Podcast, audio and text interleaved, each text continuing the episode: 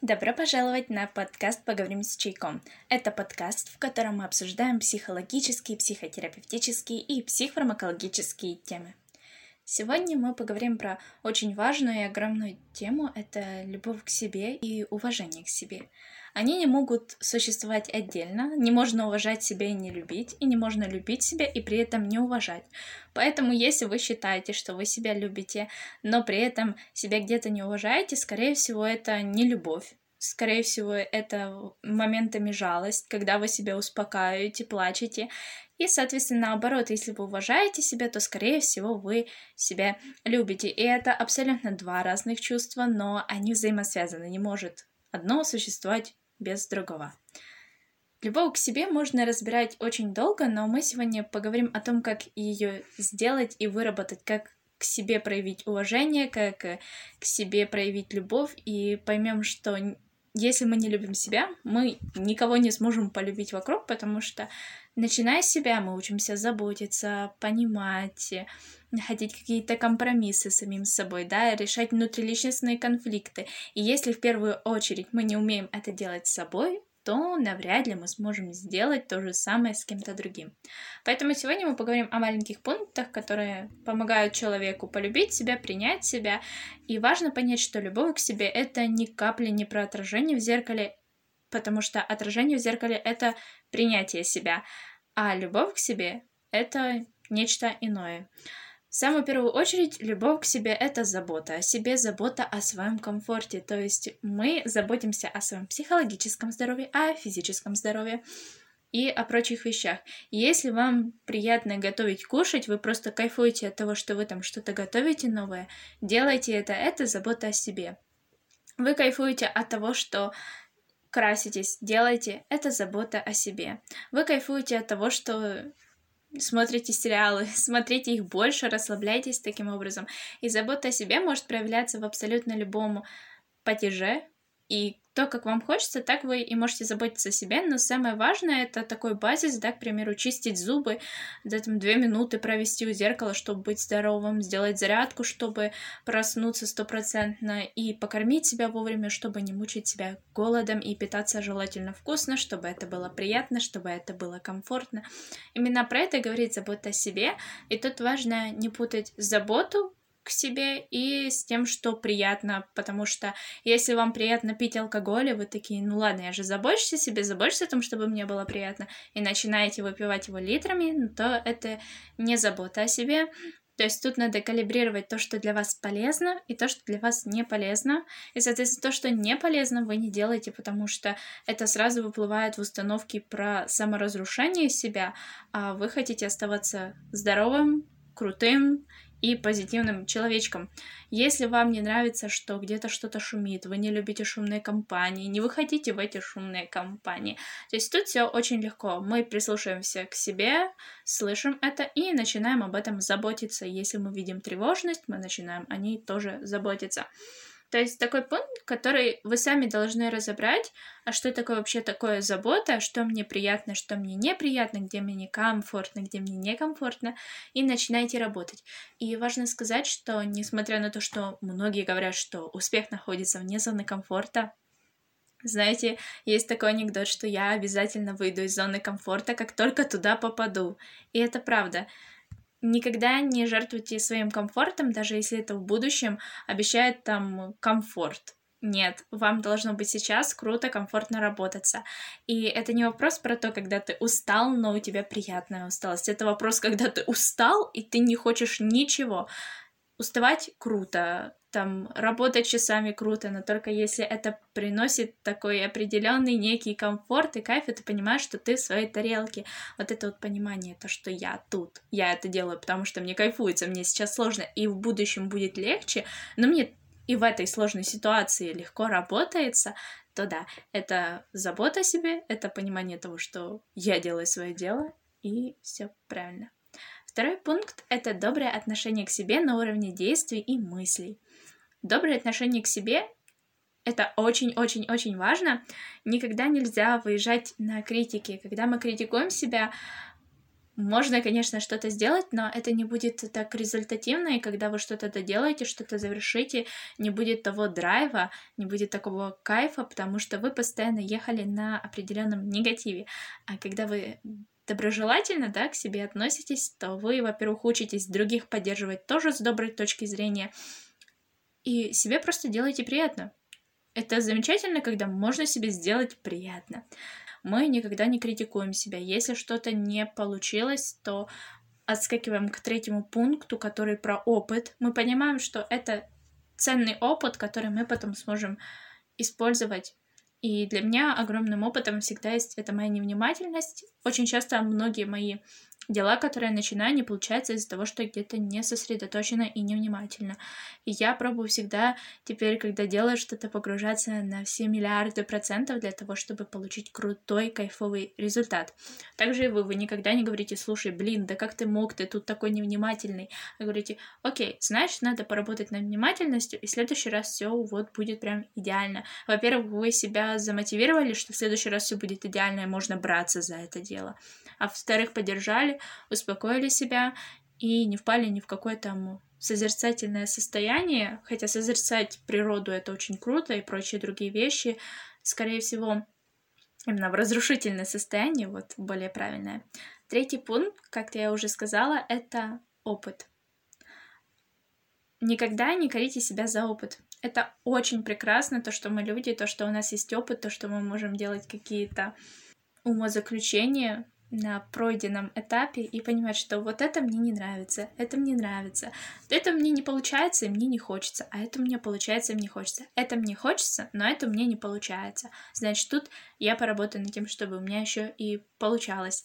И опыт нам помогает выбирать то, что нам нравится, что не нравится, пробовать новые двери открывать для себя и понимать, что вот, знаете, успех находится не вне зоны комфорта, а за страхом, и понимать, что преодолевая какой-то страх, вы получаете определенный опыт. Это можно в любом деле, да, там боитесь браться за новый огромный проект, за научную деятельность. Беритесь, потому что это неоцененный опыт. И то, что реально кайфуется, это когда ты преодолеваешь свои страхи, поэтому боритесь за тот опыт, который вам помогает преодолевать ваши страхи. И это очень крутое чувство, когда ты делаешь что-то, то, что тебе страшно, и ты понимаешь, что все идет очень круто, очень правильно, и нейромедиаторы заставляют просто кайфовать. Следующие три пункта, они будут э, очень взаимосвязанными, но, наверное, два, а один мы перенесем наперед, это преодоление трудностей. Вот преодоление трудностей тоже оно должно быть всегда с добрым отношением к себе, на уровне действий и на уровне мыслей. Мы всегда поддерживаем себя, говорим, что эта трудность, мы переживем ее, найдем выход. Нету выхода только в той ситуации, когда ты летишь с девятого этажа. Это очень крутая фраза, которая многим помогает. Я знаю, многие говорят среди знакомых то, что все можно преодолеть. Все можно всегда исправить, всегда можно начать жизнь с нового сезона, с новой серии, да, уже не с новой книги, как раньше говорили, а с нового сезона, потому что общество меняется. И это круто. Вы всегда можете что-то изменить. Бывают обстоятельства, которые нужно подождать. Такое бывает. Но зачастую люди ждут просто так. Они просто даже не пробуют что-то где-то менять. И вот это вот преодоление трудностей, важно понимать, что если она есть, ее надо менять, а не траурить по ней, да, то есть представим ситуацию, что трудный период, да, и денег мало, а хочется их больше. Человеку важно не плакать и там не говорить, что денег мало, а важно там найти какую-то работу более высокооплачиваемую, что-то с этим делать и что-то с этим придумать, но никак не подать там опять в разрушительные сценарии. А теперь последних два пункта, которые, мне кажется, очень важны, и они вот должны стать, наверное, самыми первыми. Это такие две практики. Первое — это жизнь в соответствии со своими ценностями. Это безумно-безумно важно, когда у вас есть ценности, и вы живете вместе с ними. Я могу привести несколько ситуаций, которые покажут то, что жизнь своими ценностями — это круто, но начну или расскажу одну. Ситуация заключается в том, что у меня есть такой принцип, что если молодой человек для меня друг, то я не обнимаюсь и особо не тактильничаю с этим человеком, потому что для меня обнимашки, вся тактильность — это очень-очень интимно, поэтому я пробую это избегать с людьми, которые мне не очень близки, которые мне просто друзья. В какой-то момент я думаю, блин, ну почему все обнимаются, да, там при встрече, а я так не могу, хочу тоже так. Но в моих ценностях оставалось то, что обниматься я могу только со своим да, там, парнем, мужем и так далее. И я попробовала перешагнуть через себя, но мои ценности не поменялись, потому что в моей жизни ничего не изменилось, чтобы меня подтолкнуло к этому. И ценности остались прежними. Про то, что обнимашки, они только для очень-очень близких мужчин в моей жизни. И я могу сказать, что этот опыт для меня был не самым приятным. Бывают случаи, когда я вижу людей, которые на отказ отказываются просто пить алкоголь, и в какой-то момент они пробуют перешагнуть через себя, пробуют этот алкоголь, и потом испытывают огромное чувство вины, огромнейшее просто, потому что у них ценность не изменилась. У них был страх алкоголя, у них была боязнь, в принципе, они выпили этот алкоголь, весело, круто им не стало, это там как в сериалах. И они вообще не понимают, зачем они это сделали, сделали и жалеют. И таких ситуаций, когда люди действуют не в соответствии со своими ценностями, потому что они любят себя, не понимают себя, очень много. Поэтому важно менять сначала ценности. То есть, если я начинаю обниматься с каждым первым, то я меняю ценности относительно того, что обнимашки для меня это очень интимно и очень близко да, я начинаю понимать, что обнимашки — это только обнимашки. И когда ценность обнимашек сменилась, тогда мы можем обнимать всех, но никак не наоборот, потому что потом появляется чувство вины. И это очень-очень круто, если вы знаете, как бороться с этим чувством вины, что с ним надо делать. Но зачастую люди этого не знают, они не понимают, что они не так сделали, когда они не так сделали. И помимо того, что это говорит о том, что мы не действуем за то, чтобы мы потом себя винили, это еще говорит о том, что мы откидываем все ценности, которые нам были навязаны. О том, что там надо родить трое детей, обязательно надо выйти замуж, обязательно надо построить карьеру, обязательно надо там с утра застелять кровать, обязательно надо убираться раз в неделю генерально и каждый день просто так, да? Все ценности, которые для вас не важны, если вы не педантичны в уборке, зачем вам там каждый день пылесосить, если вам достаточно этого делать там реже, да? Зачем вам застелять кровать утром, если вы приходите мне вечером и вы ее расстеляете? Это не ваша ценность. Она была кем-то навязана, и вас это всегда отяжеляло, пока вы говорила. И это важно. Важно замечать, что уходит ваши ценности, а что было вам навязано. Хотите ли вы иметь детей? Действительно ли это такой шаг, на который вы готовы решиться в своей жизни? Или это навязано вашей мамой, бабушкой? Может быть, это моя ценность, которую я отвергаю – может, где-то есть какие-то установки. То есть вот тут с ценностями прям надо разобраться, но никогда не можно выписать прям все свои ценности и собрать листок из ценностей и понять, что вот это мне ценно, а это мне было кем-то навязано. Для этого просто нужно наблюдать за собой и заботиться о себе, понимать, какие действия вам неприятны, какие приятны, какие слова вы хотите говорить, какие не хотите. В общем, вот это вот весь образ ценностей, он понимается вами только когда вы наблюдаете. Но и зачастую мы не видим тех ценностей, которые у нас тоже есть, потому что они просто есть, мы живем в соответствии с ними, и, в принципе, нам, да, там, комфортно. Нам комфортно каждый день чистить зубы, потому что для нас это ценно, здоровые зубы, потому что это дорого, возможно, да, там, пломбы, коронки, виниры, да, мы не согласны столько отдавать за это. Поэтому для вас ценно уберечь определенный капитал и почистить зубы, да, то есть но вы это будете не замечать потому что для вас это нормально.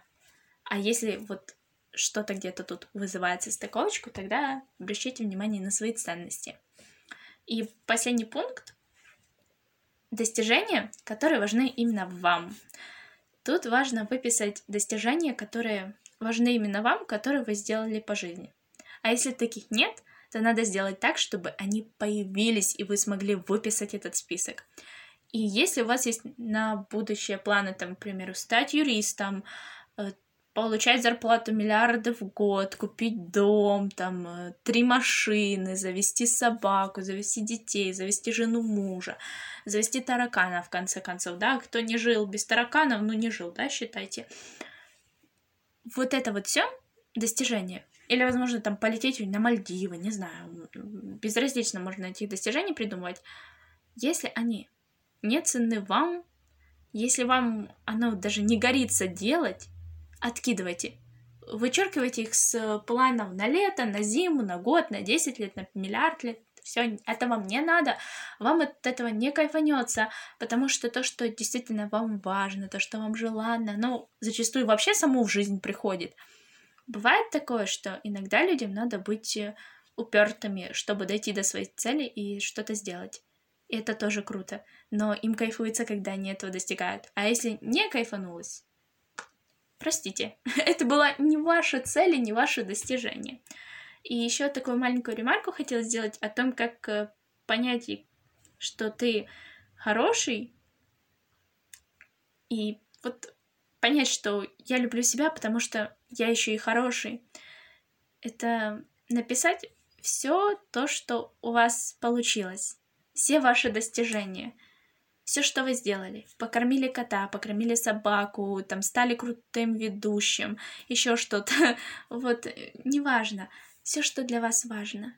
И выписать вот эти вот успешные проекты, достижения, планы, которые у вас удались. И понять, что все это сделали вы благодаря своему опыту, благодаря заботе о себе. И вспомнить, каким был процесс, когда вы это делали. Вы были вдохновлены в моменте, еще что-то. И попробовать запомнить, в каком состоянии нужно создавать успех, да, грубо говоря, назовем это успехом. И выписать все то, что у вас не удалось, то, что вас гнетило годами и понять, что вот это не получилось, потому что это было не в моих ценностях, это было не моей целью. Это вообще непонятно, почему я начал делать, да, у меня даже желания не было, никто об этом не говорил. И тогда вы поймете, что все за то, что вы беретесь искренне, с любовью, у вас обязательно получится. Надеюсь, данный подкаст был для вас для вас полезным, вы узнали что-то новенькое, интересненькое, и это поможет вам полюбить себя и воистину полюбить себя, а не то, что сейчас многие говорят, что там поменяйтесь внешне, и вы полюбите себя.